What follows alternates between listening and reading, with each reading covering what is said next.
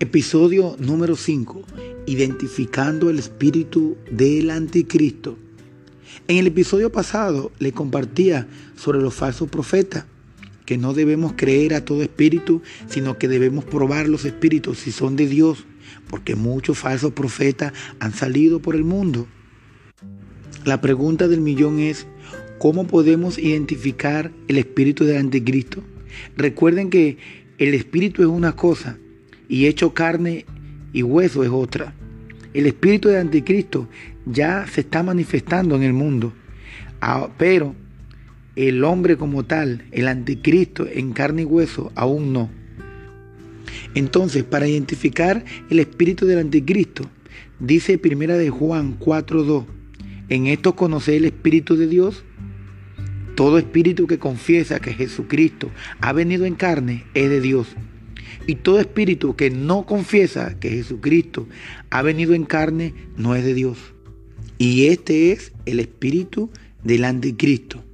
Muchas personas se preguntarán, pero ¿cómo una persona que está predicando, aún que está profetizando, cómo esa persona puede tener ese espíritu del anticristo?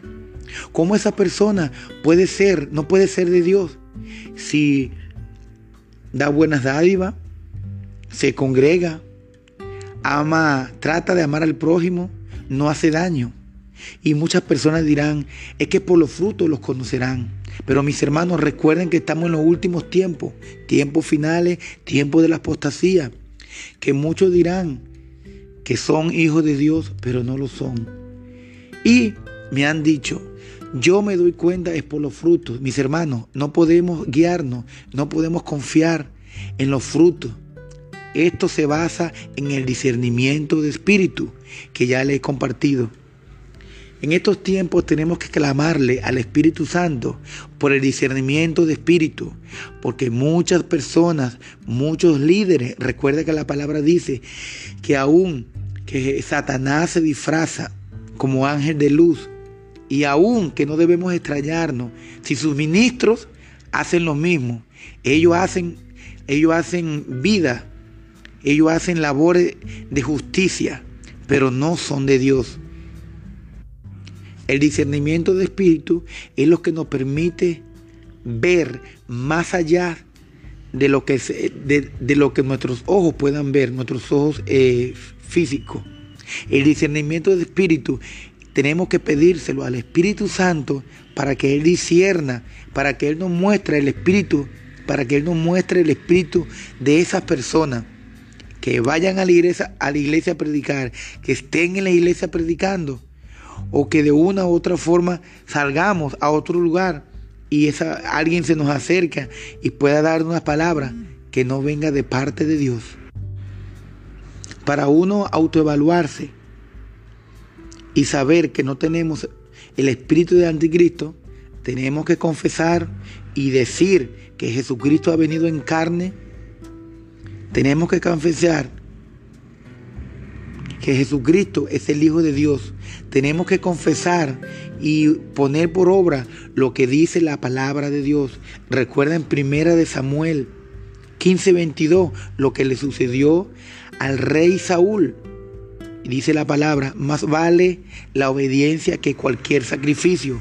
Muchas personas que se arrepienten, pero no tienen convertimiento. Muchas personas que están ejerciendo aún un ministerio, pero no son obedientes a la palabra. Muchas personas que ayunan, que oran, que cantan, aún que son los mejores diezmadores, pero no son obedientes. Cuando Dios les manda, cuando Dios les envía a hacer algo, no lo hacen. En la desobediencia no está el Espíritu Santo. La desobediencia es sinónimo de altivez. La desobediencia es sinónimo de arrogancia. La desobediencia es sinónimo del diablo, de lo malo. Y todo lo contrario es la obediencia. En el libro de Deuteronomio, Deuteronomio capítulo 28, habla sobre bendiciones de la obediencia.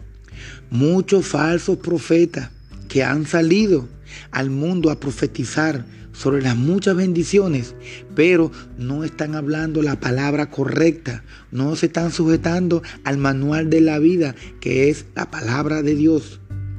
En la, en la, en la obediencia tenemos bendiciones, pero esos falsos profetas, ese espíritu de error, hoy estamos identificando el espíritu del anticristo. Ese espíritu del anticristo te habla, te profetiza sobre la abundancia, la prosperidad, el gozo, pero no quieren cumplir, no quieren someterse a la palabra de Dios. Pero en el libro de, eh, Deuteronomio 28 habla que si, si nosotros somos obedientes, automáticamente el Señor nos va a bendecir. Y dice que por causa de la obediencia, dice que Jehová derrotará a nuestros enemigos que se levantaren contra nosotros, que Jehová enviará bendición sobre nuestros graneros, sobre todo lo que, lo que tengamos en nuestras manos, que guardará nuestra salida y que guardará nuestra entrada. Por la obediencia el Señor nos hará sobreabundar en bienes y en el fruto de su vientre. Por la obediencia el Señor nos abrirá el gran tesoro del cielo para, para enviar la lluvia a la tierra en su tiempo, que por la obediencia vamos a prestar a muchos y nosotros no quitaremos prestado. Por la obediencia nos pondrá Jehová por cabeza y no por cola. Por obediencia podemos llegar a hacer muchas cosas, pero es la obediencia a Dios. Por eso, pero una de las claves está es en guardar y poner por obra la palabra de Dios. Tenemos que discernir sobre el espíritu del anticristo que ya está en el mundo ejerciendo.